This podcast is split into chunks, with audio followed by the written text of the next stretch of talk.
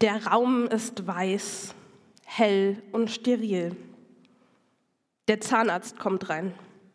Es hängt dieser besondere Geruch in der Luft. Und dann beginnt es. Das Kind legt sich auf den Stuhl. Die Lampe scheint hell direkt ins Gesicht. Und dann kommt der berühmte Satz. Mach mal den Mund ganz weit auf, bitte. Und das Kind ist gehorsam und macht den Mund ganz weit auf. Oder eben auch nicht. Das Kind ist nicht gehorsam und macht, mm -mm, lieber nicht. Wie ist es bei dir damals gewesen, als du ein Kind warst? Warst du immer brav? Hast du das gemacht, was Erwachsene dir gesagt haben? Oder warst du eher das Zweite und hast den Mund lieber nicht aufgemacht? Unser heutiger Predigttext handelt von Gehorsamkeit und ermutet uns damit ein ganz schön schwieriges Thema zu. Ich lese aus Hebräer 5 die Verse 7 bis 9. Als Christus hier auf der Erde war, ein Mensch von Fleisch und Blut, hat er mit lautem Schreien und unter Tränen gebetet und zu dem gefleht, der ihn aus der Gewalt des Todes befreien konnte. Und weil er sich seinem Willen in Ehrfurcht unterstellte, wurde sein Gebet erhört. Allerdings blieb er es selbst ihm, dem Sohn Gottes, nicht erspart, durch Leiden zu lernen. Was es bedeutet, gehorsam zu sein. Doch jetzt, wo er durch sein Leiden vollkommen gemacht ist, kann er die retten, die ihm gehorsam sind. Ihm verdanken sie alle ihr ewiges Heil. In dem Text heißt es also, dass selbst Jesus Gehorsamkeit lernen musste. Gehorsamkeit, kein besonders modernes Wort. Was löst das bei euch für Erinnerungen und Gefühle aus? Musstest du als Kind mal gehorsam sein und wusstest gar nicht so richtig warum? Okay, in Sachen Zahnarzt ist das schon irgendwie klar. Es wäre ja schon gut, auf den Zahnarzt zu hören, selbst wenn es vielleicht sogar weh tut. Aber wenn der Zahn nun mal faulig ist, ist es ja besser, was zu machen. Dann gehen die Schmerzen wenigstens irgendwann weg. Aber in Sachen von Jesus und seinem Tod ist es doch eine ganz andere Hausnummer.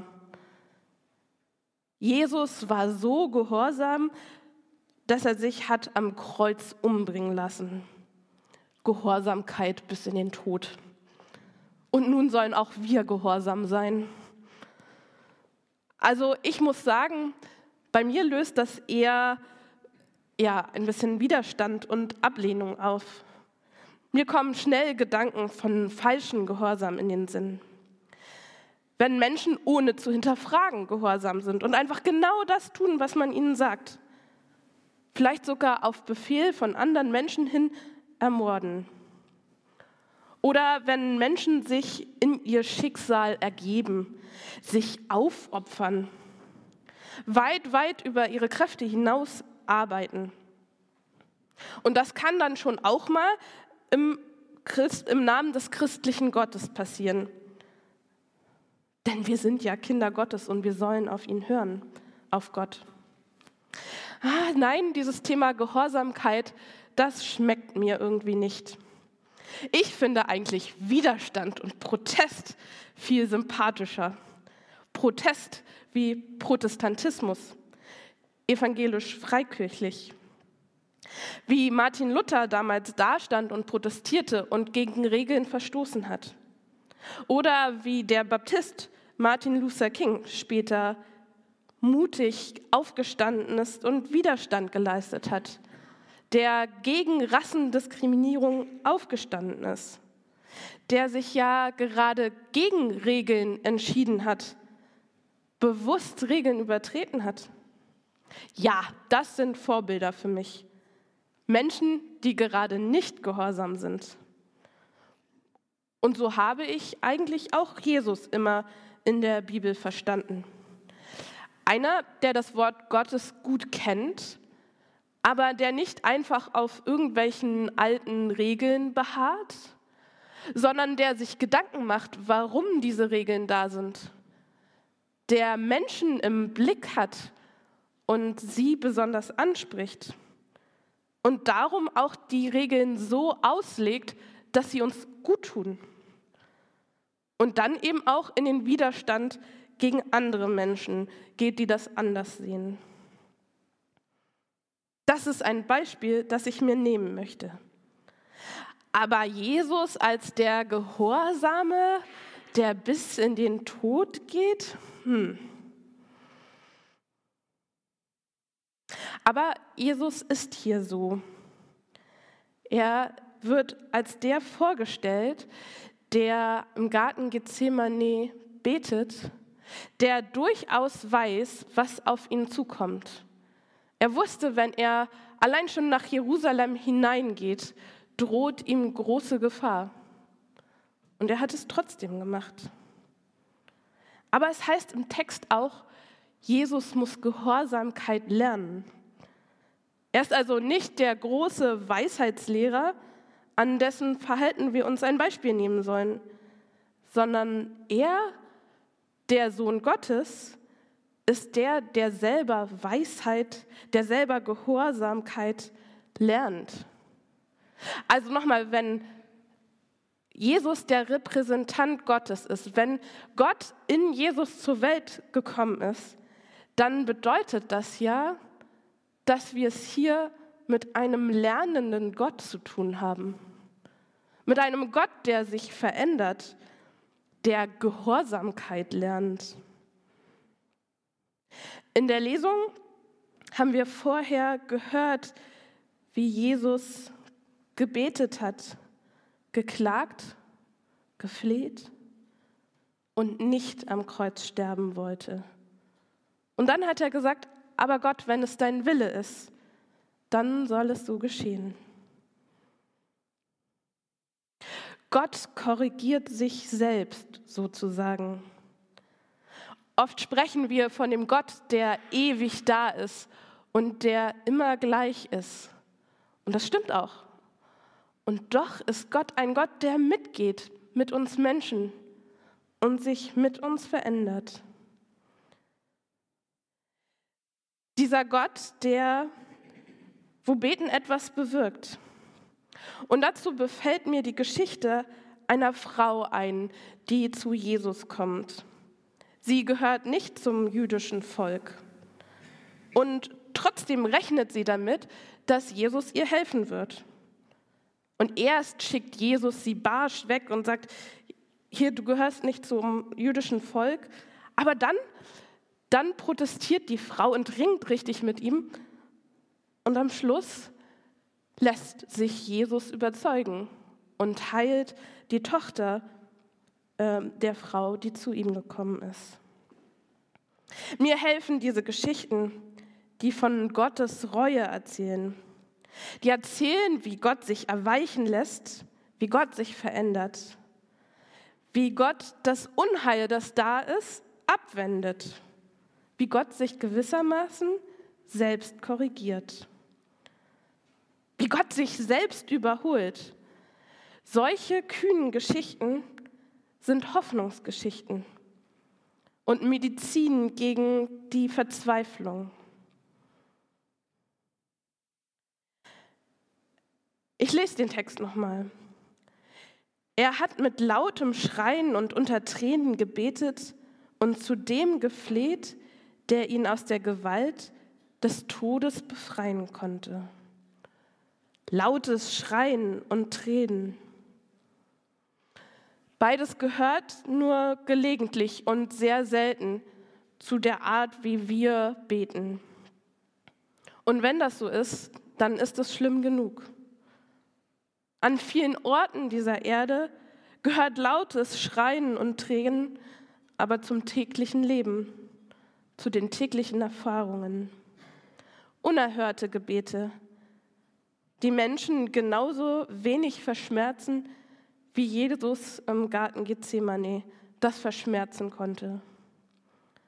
Denn wenn es so stimmt, dass Gott in Jesus Christus zur Welt gekommen ist, wenn es stimmt, dass am Ende Jesus auferstanden ist von den Toten, dann stimmt das, was der Hebräerbrief hier sagt, nämlich, dass Gott ja die Macht hatte, aus dem Tod herauszuholen. Wenn das so ist, dann heißt es ja auch, Gott hätte das anders machen können. Gott muss nicht diesen, hätte nicht diesen Weg gehen müssen, denn Gott hatte ja Macht über Leben und Tod. Und darum, weil Jesus darauf vertraut, dass Gott alle Macht hat und auch aus dem Tod herausholen kann, weil er darauf vertraut, darum betet und fleht er ja zu Gott, dass ihm, dass Gott vielleicht einen anderen Weg findet,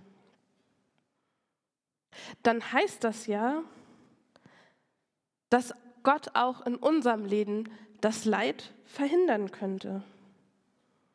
Und dann kommt noch ein Satz, den der Hebräerbrief hinzufügt.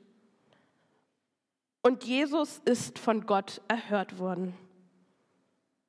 Frech dieser Satz vom Hebräerbrief.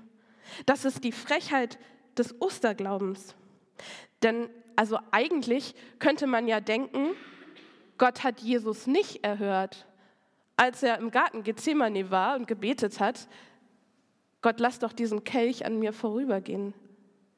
Aber dann scheint ja Gott ihn doch erhört zu haben, so behauptet das der Hebräerbrief. Ich glaube, das ist die Frechheit des Osterglaubens. Daran festzuhalten, dass obwohl Jesus am Kreuz gestorben ist, Gott selbst auch das noch in der Hand hat. Nach außen scheint es so, als hätte Gott nicht eingegriffen, als hätte Gott nichts verändert, es einfach so geschehen gelassen. Aber im Inneren weiß Jesus, hofft darauf, Gott hat auch das noch in der Hand.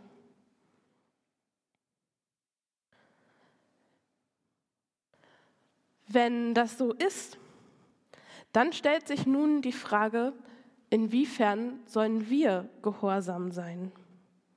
Ist Jesus ein Vorbild in Gehorsamkeit?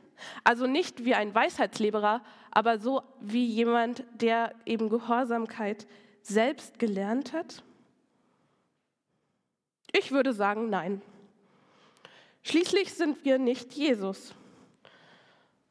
Und ich glaube, sehenden Auges ins Verderben zu rennen und gehorsam zu sein bis in den Tod hinein, das ist ein hoher Anspruch und klingt eher nach einer Überforderung.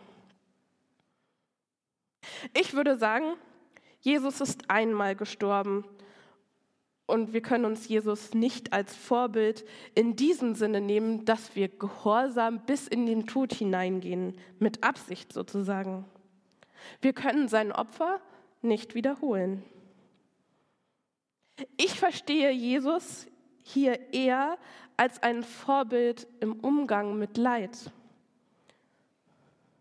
Jesus ist auch im Leid noch gehorsam. Und hier liegt das Wort Gehorsamkeit mit dem Wort Hören ganz eng und nah zusammen. Denn das Wort Gehorsamkeit ist in der deutschen Sprache, in der griechischen und hebräischen Sprache aus dem Wort Hören entstanden. Gehorsamkeit und Hören gehören zusammen. Und Jesus hört auf Gott. Und wenn wir so gehorsam sind, so auf Gott hören, wie Jesus das getan hat, dann ist das auch nicht unreflektiert. Dann ist das nicht wie ein Soldat, der gehorsam Befehle ausführt und im Zweifelsfall Menschen umbringt. Denn Jesus diskutiert und streitet ja richtig mit Gott.